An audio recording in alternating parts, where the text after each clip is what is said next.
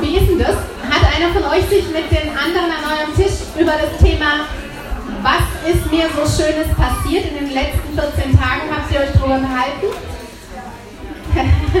Ich sehe Gesichter, die sagen, nein. Was ist euch denn in den letzten äh, 14 Tagen so Schönes passiert? Fällt vielleicht irgendjemandem was ein, was ihm Schönes passiert ist? Donata. Oh, ein schöner Blumenstrauß, ja. Das, sowas freue ich mich auch immer. Renate.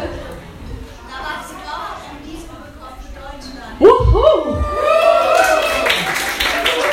Wow, das, das ist der Hammer. Das ist, was, das ist die schönste Nachricht, die ich in den letzten 14 Tagen bekommen habe. Das freut mich total. Voll schön. Also gut, ich gehe mal davon euch, dass jedem von euch irgendwas Schönes in den letzten 14 Tagen passiert ist. Oder sagt einer von euch nö?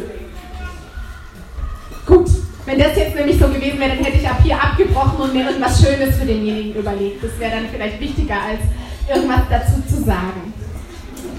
Schönes tut gut, es macht glücklich. Wir bewundern schöne Eigenschaften und auch schöne Verhaltensweisen. Ähm, jemand wie ich besitzt gern schöne Dinge, vielleicht geht es euch auch so. Man schmückt sich auch ganz gerne damit. Und ähm, es gibt so diese Momente, wo, ihnen, wo einen der Anblick von etwas weinen lässt. So richtig tief berührt. Das sind so Dinge wie, wenn ein Baby geboren wird, kann das sein. Oder für manche ist es, wenn er ein Musikkonzert hört.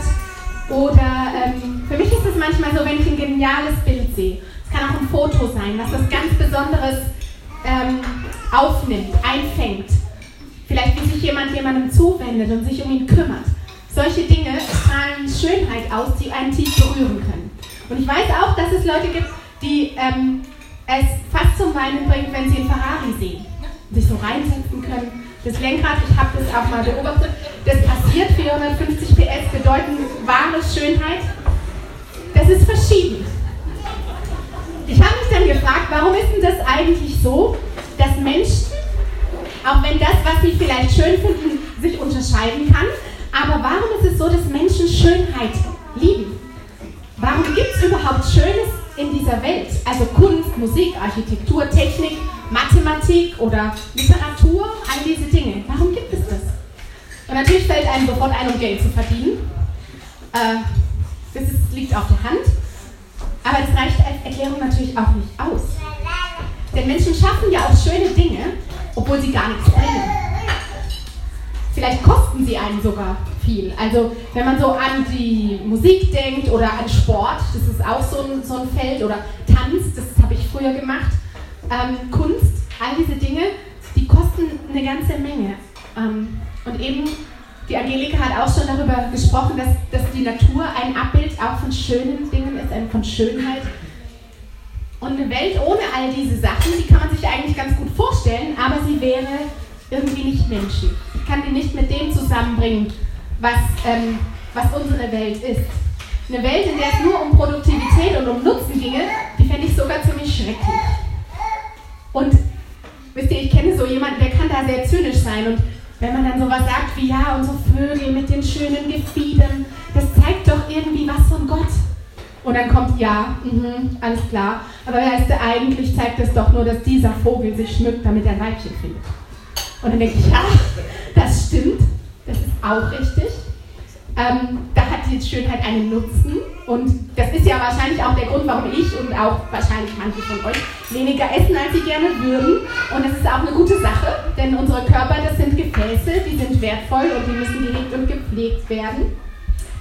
Aber es überzeugt mich nicht bis zum Schluss. Ob das jetzt bei den Vögeln, hm, kann man sich ja lange drüber streiten, aber es überzeugt mich nicht, dass die schönen Dinge unserer Welt, dass die in dem Nutzen, in dem Sinn, die sie für irgendwas haben, in dem Zweck, zum Beispiel Fortpflanzung, ähm, dass sie darin aufgehen.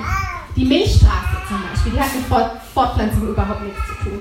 Oder, oder ein Alpenpanorama oder eben Beethovens Neunte oder Monets Seerosen oder was weiß ich, die Skyline von Frankfurt oder das Ulmer Münster. Das hat mit Fortpflanzung einfach nichts zu tun. Aber es hat mit Schönheit zu tun. Und ähm, auch großzügig sein oder ehrlich sein oder ein Lächeln, eine Umarmung, das sind Dinge, die haben mit Schönheit zu tun. Und ich glaube, es ist auch so, dass sich eigentlich alle Menschen darüber einig sind, wenn so ein schöner Baum gefällt wird, das gefällt uns eigentlich nicht. Oder wenn ein Gesicht, ein schönes Gesicht durch eine Verletzung oder einen Unfall entstellt wird. Das, das will man nicht. Jeder sehnt sich irgendwie nach so einer Welt voll innerer und voll äußerer Schönheit, voll Harmonie. Und ähm, der Apostel Paulus, der beschreibt das als Seufzen der ganzen Schöpfung nach Erlösung. Und ich denke, wahre Schönheit kommt von Gott. Und Schönheit ist eine Gabe. Und selbst jemand, der sich dessen gar nicht bewusst ist und was Wunderschönes schafft, der tut es letztlich, weil es eine Gabe von Gott ist. Und so ist es auch mit einem schönen Charakter. Ob du das merkst oder ob dir das so klar ist oder nicht, schön ist, dass du tust. Schönes Verhalten. Das ist etwas, was Gottes Schönheit widerspiegelt. Und dieser Zusammenhang, dieser Zusammenhang zwischen Gott, dem Schöpfer, und der Schönheit, die sich in uns und in dieser Welt widerspiegelt, der war für Menschen, glaube ich, eine ganze Zeit lang irgendwie so offensichtlich. Der war selbstverständlich. Die Menschen haben eigentlich in allen Kulturen, zumindest soweit ich weiß, das Schöne und das Gute mit Gott in Verbindung gebracht oder mit etwas Göttlichem. Und ähm, wenn man dann in unsere Geschichte als Kirche schaut, dann waren Kirchen immer die schönsten und die höchsten Gebäude, die es gab. Und ich finde schon, dass so ein Besuch im Ulmer Münster, wenn man das heute macht, auch irgendwie ein Erlebnis ist und mich spricht das durchaus an. Aber ich habe mich dann gefragt, wie war das wohl, als Leute vor. ja, das findest du auch. äh, wie war das wohl, als Menschen im Mittelalter, als diese Gebäude gebaut wurden, ähm, als die da reingegangen sind. Das muss ein Wahnsinnserlebnis gewesen sein. Da haben die Bilder gesehen, sogar in Farbe. Also da gab es ja keine Fernseher und keine Zeitschriften und ich glaube, es ist fast unmöglich, sich das vorzustellen, wenn man in unserer Zeit lebt. Aber das muss unglaublich beeindruckend gewesen sein, wenn die da reingelaufen sind und dann waren da bunte Gläser und das Licht, was die erzeugt haben, das muss ihnen übernatürlich vorgekommen sein. So wie sonst vielleicht ein Sonnenuntergang. Und ähm, das hat ein Wow-Gefühl erzeugt und dieses Gefühl, das war stimmig. Das war einfach stimmig, dass ein Haus, das sozusagen Gott gehört, in dem Gott gefeiert wird, dass es diese Stimmung erzeugt. Der Zusammenhang zwischen Schönheit und Gott, der war da. Und ich glaube schon auch, dass diese Menschen auch vielleicht noch mal leichter verstanden haben als Menschen in unserer Zeit oder als wir, dass dieser Gott der Urheber von dem allen ist und dass er auch der ist, der selbst sein Schönstes und Bestes gegeben hat sein Schönstes und Bestes für dich gegeben. Und es ist Jesus. Jesus Christus. Und ich denke, dass wir in einer Zeit leben, in der das nicht immer so, so klar ist wie für die Menschen damals. Nicht so leicht zu verstehen an dem, was sie sehen, wenn sie in Kirchen gehen oder wenn sie irgendwas hören über Gott. Es ist nicht so, dass heute die besten Künstler in Kirchen arbeiten. Es ist auch nicht so, dass die besten Musiker in Kirchen arbeiten. Das war früher vielleicht schon eher so. Und ich denke mir immer wieder mal, oh, ich würde es auch gern mal fühlen können, wie das gewesen sein muss, wenn man in einer Zeit lebt, in der man in den Gottesdienst geht und noch nicht mal die Sprache versteht, in der gepredigt wird. Das war so. Kein Mensch konnte Latein, aber die Messen wurden auf Latein gehalten. Ähm, und trotzdem hat man etwas mitbekommen. Man hat was gehört und erlebt und gespürt von Gott. Man hat diesen Zusammenhang einfach wahrgenommen. Und das ist uns heute leider, glaube ich, abhanden gekommen.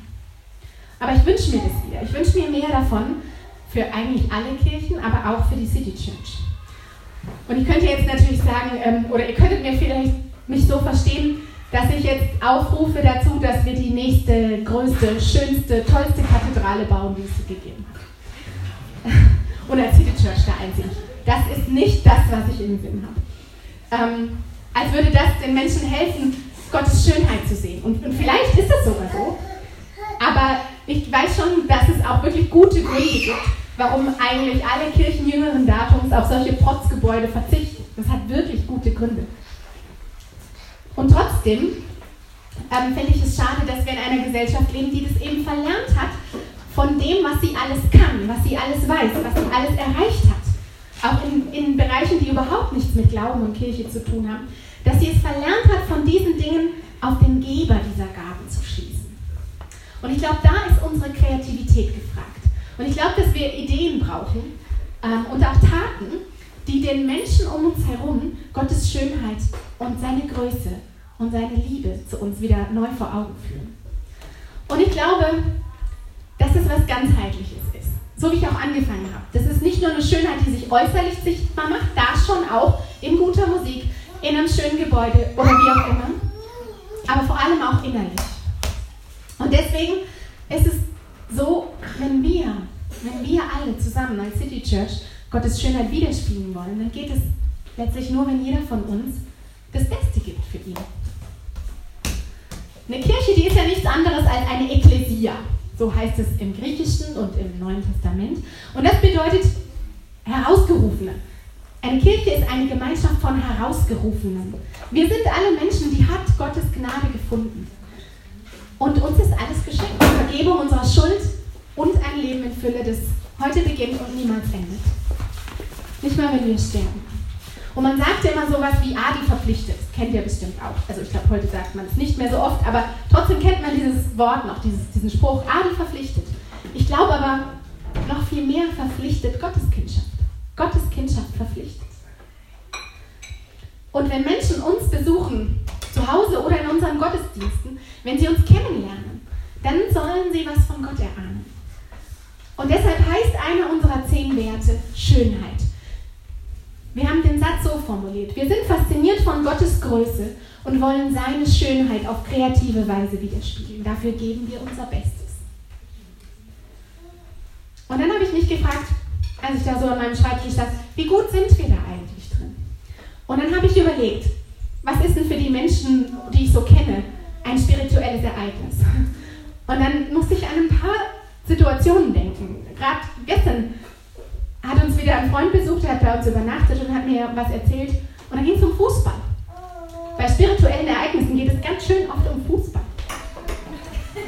Ja, da kommt dann sowas wie, ja, das, das, ja, das Größte, das Tollste, das, ja, das hat mich so im Innersten berührt. Diese, was, ja, das war live dabei sein bei Bayern München.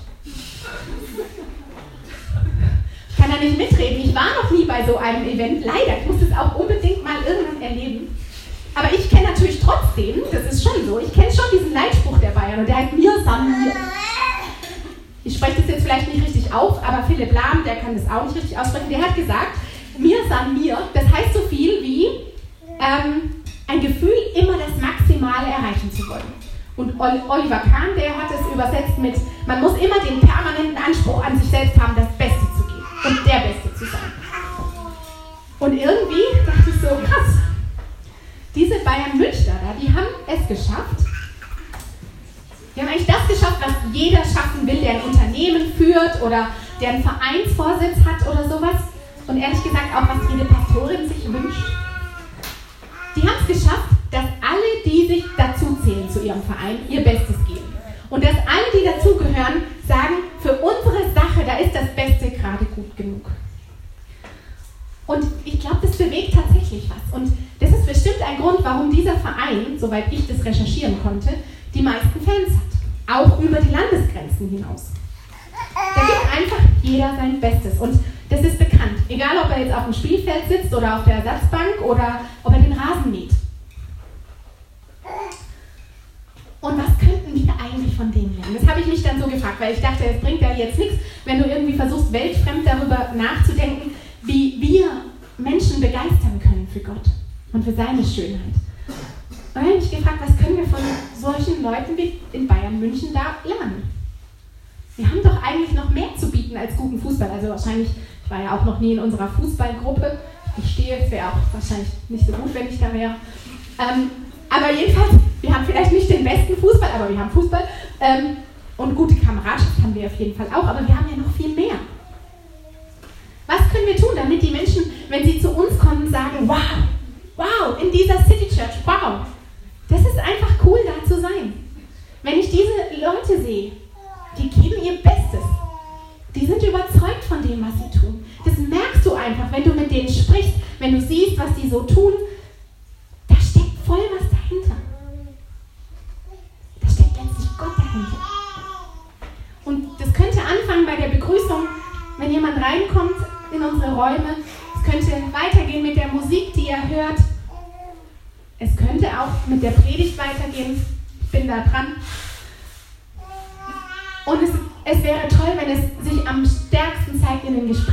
Man mit jemandem von uns hat.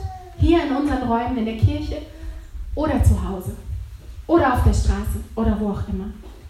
Es wäre einfach toll, wenn die Menschen merken würden, dass alles, was wir machen, voll Liebe steckt und voll Hingabe. Wisst ihr, es gibt so einen Vers, den fand ich eigentlich immer der hat mir einen Stress gemacht. Der steht im Kolosserbrief, im Kapitel 3, da steht alles. Und da steht alles, einfach alles, also alles, was ihr tut, tut von Herzen, als etwas, das ihr für den Herrn tut und nicht für Menschen. Alles, was ihr tut, tut von Herzen, als etwas, das ihr für den Herrn tut und nicht für Menschen. Und irgendwie bringt es bei mir schon was ins Klingen, aber ich bin schon auch so ein kleines Leistungstier.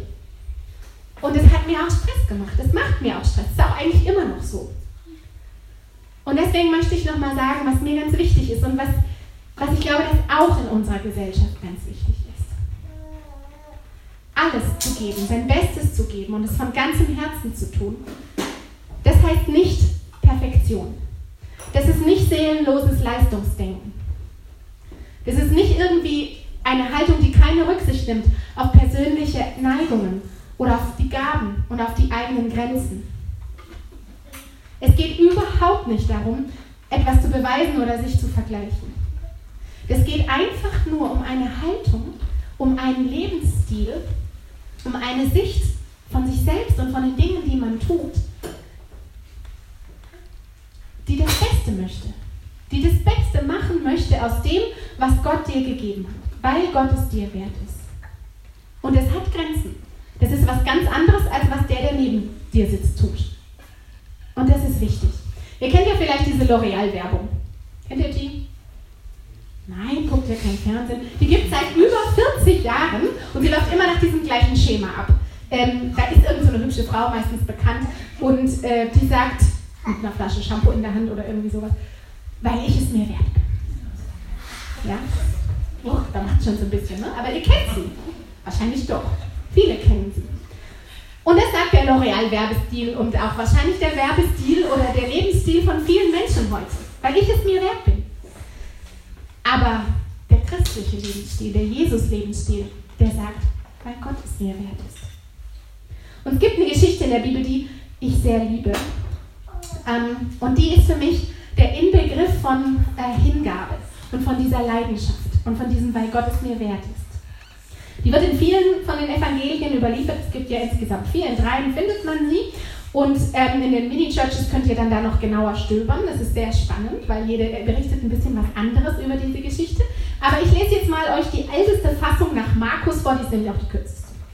So, und die steht in Markus 14 und da heißt es, Jesus war in Bethanien zu Gast bei Simon, der früher einmal aussätzlich gewesen war. Also wahrscheinlich hat Jesus den geheilt und hatte dann weiterhin ähm, Kontakt mit dem bei dem war er zu Gast im Haus. Und während der Mahlzeit kam eine Frau herein.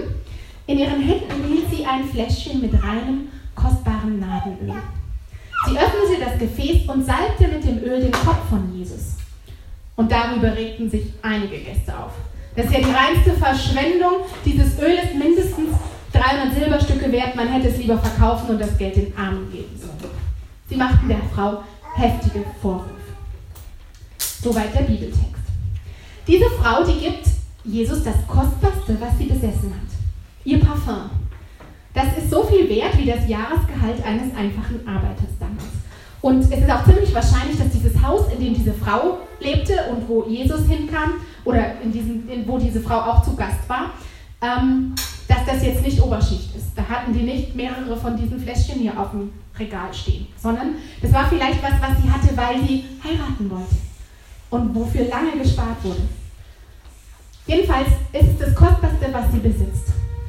Und ähm, also wenn wir uns jetzt vorstellen, hier käme jetzt einer und würde sagen, äh, der Tobias Henninger, hier unser äh, ehrwürdiger Tobias, wähle dich, weil du, weiß ich nicht genau, vielleicht der Älteste hier bist. Und da kippt einer so ein Fläschchen aus und salbt dir das Haupt, weil du ein guter Lehrer bist, dann würden wir uns doch sehr wundern.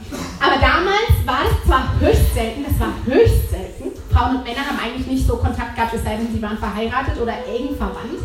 Aber es kam schon vor, und zwar, wenn du ein berühmter Rabbi oder so jemand sehr, ein besonderer Lehrer, wie, Jesus offenbar in der Runde gesehen wurde, wenn der kam, dann kam es vor, dass eine Frau des Hauses mit etwas Olivenöl, dem guten, kaltgepressten, ja, also die Haare salbt. Ähm, das war also nichts, was jetzt die Leute ganz furchtbar schlimm fanden. Die fanden das vielleicht zwar schon ruh, ja, aber ja, gut, das ist ein ganz wichtiger hier, dieser Jesus. Da waren sich wahrscheinlich schon alle eins. Aber man hätte eben doch das Olivenöl nehmen können. So hat man das damals gemacht und wir wissen ja, Oliven tun auch den Haaren gut und so. Muss man da dieses Nadenöl nehmen? Nadenöl gibt es nur im Himalaya. Diese Pflanze ist bis heute so, kann man nirgends richtig anbauen. Ist schweineteuer, was es damals gekostet haben muss, das zu importieren. Das muss krass gewesen sein. Jedenfalls das da auszukippen, da sagen die Leute einfach nur Verschwendung. Und wäre es nicht wenigstens, also ich finde, sie haben ja irgendwie auch recht, ne? es wäre doch nicht wirklich, es wäre doch klug gewesen, wenn sie einfach gutes Öl genommen hätten. Die Geste zählt doch. Da das Hauptsalben und diese Ehrerbietung, das hätte doch Jesus genauso gefreut, oder? Also warum muss es dieses schweineteure Parfüm sein? Es hätte doch auch dieses gute Olivenöl, auch nicht billig, getan. Und dann sagen die da auch noch die Leute, das hättest du doch auch, wenn du es schon geben willst, ist ja eine gute Sache, dann hättest du es doch verkaufen können und dieses viele Geld, was man da nicht alles hätte machen können für die Armen dieser Welt. Und da hatten wir es doch gerade letzte Woche davon. Da hat Daniel über unseren Wert Hoffnung, Hoffnung geben gepredigt. Aber Jesus sagt hier, und ich lese jetzt den Bibeltext weiter, lasst sie in Ruhe. Warum bringt ihr sie in Verlegenheit? Sie hat eine gute Tat an mir getan. Wisst ihr, Arme wird es immer bei euch geben und ihr könnt ihnen helfen, so oft ihr wollt. Aber mich habt ihr nicht mehr lange bei euch. Sie hat getan, was sie tun konnte. Damit endet der Bibeltext. Und Jesus sagt hier nicht, dass wir den Armen nicht helfen sollen. Könnte man ja jetzt so kurz schließen. Das Helfen den Armen oder irgendwelchen anderen Menschen in Not, das ist so lange Auftrag der Kirche, wie es diese Menschen gibt. Aber es geht einfach nicht darum hier an dieser Stelle. Es geht darum, dass diese Frau Jesus jetzt zeigen wollte, wie sehr sie ihn liebt. Und das ist Hingabe. Das ist eine Haltung, über die sich Jesus einfach unglaublich gefreut hat. Die hat ihn geehrt, die hat ihn stolz gemacht. Und das Beste, was diese Frau eben geben könnte, war dieses teure Parfüm. Und ich habe mir dann so gedacht, ja, bei einem Mann, der heute lebt von Hartz IV, hier bei uns zum Beispiel, da sind das vielleicht 40 Euro am Anfang jeden Monats. Das ist vielleicht sein Bestes. Und wenn einer, keine Ahnung, als Topmanager bei Ratiofarm arbeitet oder so, dann sind das vielleicht das Beste, was er geben kann, vier Arbeitsstunden die Woche. Das ist vielleicht das Beste, was der geben kann. Was das Beste ist, was wir geben können, das ist je, für jeden von uns anders und es verändert sich vielleicht auch. Für uns während unserem Leben, je nachdem, in welcher Phase wir gerade sind. Aber was diese Geschichte zeigt, ist, dass Jesus genau das wert ist und dass er sich auch genau darüber freut. Und dass es da nicht um Nutzen und um Produktivität geht, sondern um eine innere Haltung, um eine Leidenschaft. Einfach sein Bestes geben zu wollen. Und das hat diese Frau getan. Ich weiß, die Zeit ist fortgeschritten, aber ich muss euch das noch sagen, weil ihr dann Lust bekommt, diese Geschichten nochmal in euren Mini-Churches ähm, anzuschauen. Diese Frau in dieser Geschichte, wenn man bei Johannes die gleiche Geschichte liest, die heißt Maria. Und die habt ihr vielleicht schon mal irgendwie gehört. Die lebte in Bethanien und es war so ein kleines Dorf bei Jerusalem. Und sie hat Jesus kennengelernt, ganz am Anfang seiner Wirkungszeit. Sie lebte zusammen mit Martha und mit ihrem Bruder Lazarus. Es waren drei Geschwister, die da lebten. Und sie haben Jesus reden hören und äh, ihr kennt vielleicht diese Geschichte, die ganz berühmt geworden ist. Maria und Martha und die eine bedient Jesus und geht ihren Pflichten nach und die andere tut es nicht, nämlich die Maria. Die setzt sich lieber hin und hört ihm zu. Diese Maria scheint eine zu sein, die von Anfang an irgendwas kapiert hat von diesem Jesus und die fasziniert war von ihm. So hat sie ihn jedenfalls kennengelernt und ähm, die haben eine Freundschaft gehabt. Und Jesus ist dann weitergezogen, aber sie hatten offenbar immer wieder Kontakt. Und irgendwann wurde ihr Bruder Lazarus so krank, dass er gestorben ist. Und sie hat nach Jesus geschickt, aber der kam zu spät. Er war tot. Und dann hat sie miterlebt, wie Jesus diesen Lazarus, ihren Bruder, wieder lebendig gemacht hat. Das muss einfach krass für die gewesen sein. Also ich, ich wünschte irgendwie manchmal, ich könnte diese Maria sein und könnte das nacherleben, was sie erlebt hat. Und ich denke, da hat sie endgültig begriffen, wer dieser Jesus ist. Dass er ein brillanter Lehrer war, dass er Sachen gesagt hat, die keiner so zuvor gesagt hat. Und dann hat sie aber auch noch begriffen, dass er eine unglaubliche Macht hat. Macht über Leben und Tod. Und dann hat sie kapiert, dass dieser Jesus der menschgewordene Gott war. Und das hat sie dazu gebracht, dass sie ihm dieses Öl über den Kopf gegossen hat, als sie ihn das nächste Mal gesehen hat. Das kam ganz tief von innen heraus.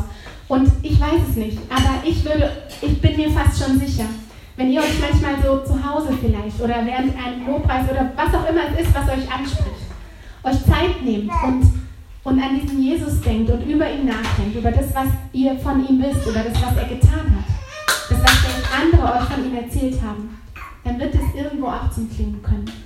Und dann würde ich euch echt wünschen und mir selber auch, dass wir uns dafür Zeit nehmen, das nachzuspüren, damit es wachsen kann, diese Leidenschaft für ihn und diese Hingabe, die diese Maria hatte. Und ich glaube, wir wissen auch noch etwas, was, das, was die Maria noch gar nicht wissen konnte. Wir wissen, dass Gott immer sein Bestes gibt. Dass er gar nicht anders kann. Die Maria, die wusste nicht, dass Gott die wusste, Gott hat Himmel und Erde geschaffen und das war sehr gut. Die wusste, die kannte bestimmt die Tora, die, äh, das Alte Testament. Die wusste, dass Gott, als er die Stiftshütte bauen ließ, dass da nur die besten Handwerker gerade gut genug waren. Die wusste, dass als Samuel, Salomon den Tempel bauen ließ, dass da sogar die Königin von Saba, also sozusagen die berühmteste, reichste Frau, die es damals gab, vor Ehrfurcht schier in die Knie gegangen ist, als sie das gesehen hat. Die wusste, dass für Gott das Beste gerade gut genug ist. Das wusste sie schon. Und sie wusste nicht, dass Gott selbst das Beste für uns gibt. Aber wir, wir wissen das. Er hat Jesus für uns gegeben. Er ist für uns ans Kreuz gegangen. Und er hat echt alles ausgeräumt, alles ausgeräumt, was uns trennen kann von ihm und von dem Guten und Schönen in dieser Welt. leider neigen wir dazu, dass, das, dass wir das Beste, also zumindest ich, fange ich mal lieber bei mir an. Ich neige dazu, dass ich das Beste gerne für mich behalte. Es ist mir irgendwie so tief drin in mir. Das kann ich gar nicht von alleine ändern. Und irgendwie tröstet es mich auch, wenn ich in die Bibel schaue, dass das da einfach auch so war. Bei praktisch allen Menschen. Es gibt zum Beispiel im Buch Malachi, ich weiß nicht, ob ihr das jemals gelesen habt, ob ihr überhaupt wisst, was das ist, ist eigentlich auch egal. Jedenfalls, da gibt es äh, eine, die da, da geht es darum, damals hat man Gott geopfert. Und die Menschen dachten, das ist die beste Sprache, um Gott ihre Liebe zu zeigen. Jedenfalls haben sie geopfert und man hat Lämmer geopfert. Und klug wie sie waren, haben sie irgendwann gedacht, naja, es reicht doch, wenn wir denen Gott die Kranken opfern. Die sterben sowieso bald. Aber unsere besten, schönsten, stärksten Lämmer, ja, die werden weitere kriegen. Ziemlich dumm, wenn wir die jetzt opfern. Kann ich auch verstehen, dass sie so gedacht haben. Ich fürchte, ich wäre bestimmt einer von denen gewesen, die gesagt hätte, äh, ach komm, das hier sieht nichts, das schafft kein drei, drei Wochen mehr. Hopp, ab auf den Altar. Jedenfalls, ja, ich bin ehrlich. Ich kann da mitfühlen. Aber Malachi sagt, Leute, so geht's nicht. Wisst ihr, Gott macht es traurig. Und es macht ihn sogar wütend. Denn dieser Gott, der ist nicht nur ein Schöpfer und sonst hat er mit uns nichts zu tun, sondern der liebt uns. Und er gibt sein Bestes für uns. Und ihm jetzt die Ausschussware zu geben, das ist einfach unangemessen. Das entspricht ihm nicht. Und ich dachte dann so, ja, wenn ich das nächste Mal denke, dass etwas, was ich bei mir ausmustere, vielleicht gut genug für die Gemeinde sein könnte, dann sollte es mich irgendwie schütteln. Weil irgendwie sind wir doch auch manchmal so. Was für mich selbst nicht mehr so taugt, ah ja, vielleicht geht es noch für die Teens. So ein olles Sofa oder sowas. Ich möchte, dass sich mein Herz da ändert und meine Haltung anstecken lässt von dem, was Maria getan hat. Ich möchte Gott mein Bestes geben. Und ich wünsche mir, dass wir alle ähm, zusammen so eine Ekklesia werden, eine Gemeinde, die Gott ihr Bestes gibt. Und ganz zum Schluss noch zwei Einwände. Vielleicht gehen sie euch auch in den Kopf rum. Ich habe sie wirklich oft gehört, wenn es darum geht, ob man Gott sein Bestes geben will. Und der erste Einwand heißt Schönheit oder Exzellenz, wem das Wort besser gefällt. Die sind nicht so wichtig. Es kommt doch aufs Herz an. Und da kann ich nur zu sagen, denk mal richtig gut über das nach, was du da gerade gesagt hast, wenn das dein Einwand ist. Denn wenn was wirklich von Herzen kommt, dann ist es auch schön und exzellent. Und der zweite Einwand, den ich oft höre, der heißt, ja, aber wir wollen hier keine Werkgerechtigkeit. Und da kann ich auch nur sagen, richtig, das wollen wir nicht. Aber wir geben unser Bestes ja auch nicht, weil Gott uns dafür mehr liebt oder weil er uns deshalb mehr segnet. Wer das glaubt, der hat es wirklich nicht kapiert. Wir geben unser Bestes nämlich aus Dankbarkeit. Wir geben nicht, um was zu bekommen, sondern weil wir bekommen haben. Und das ist auch nochmal wichtig. Wenn du dich gerade fragst, boah, ich weiß echt gar nicht, ob ich was bekommen habe, dann brauchst du auch nichts geben. Dann mach dich weiter auf die Suche, bis du es gefunden hast. Und vielleicht wirst du merken, dass du schon ganz schön viel gibst, weil du ein Kind von diesem großen Gott bist, der dich unglaublich begabt hat und der dir viel gegeben hat. Dann wünsche ich dir, dass du das erkennen kannst. Aber alle anderen, die das wissen, denen möchte ich sagen, sein Bestes zu geben, das ist die angemessene und die einzige angemessene Antwort auf sein Kreuz und auf alles, womit er uns beschenkt hat. Amen.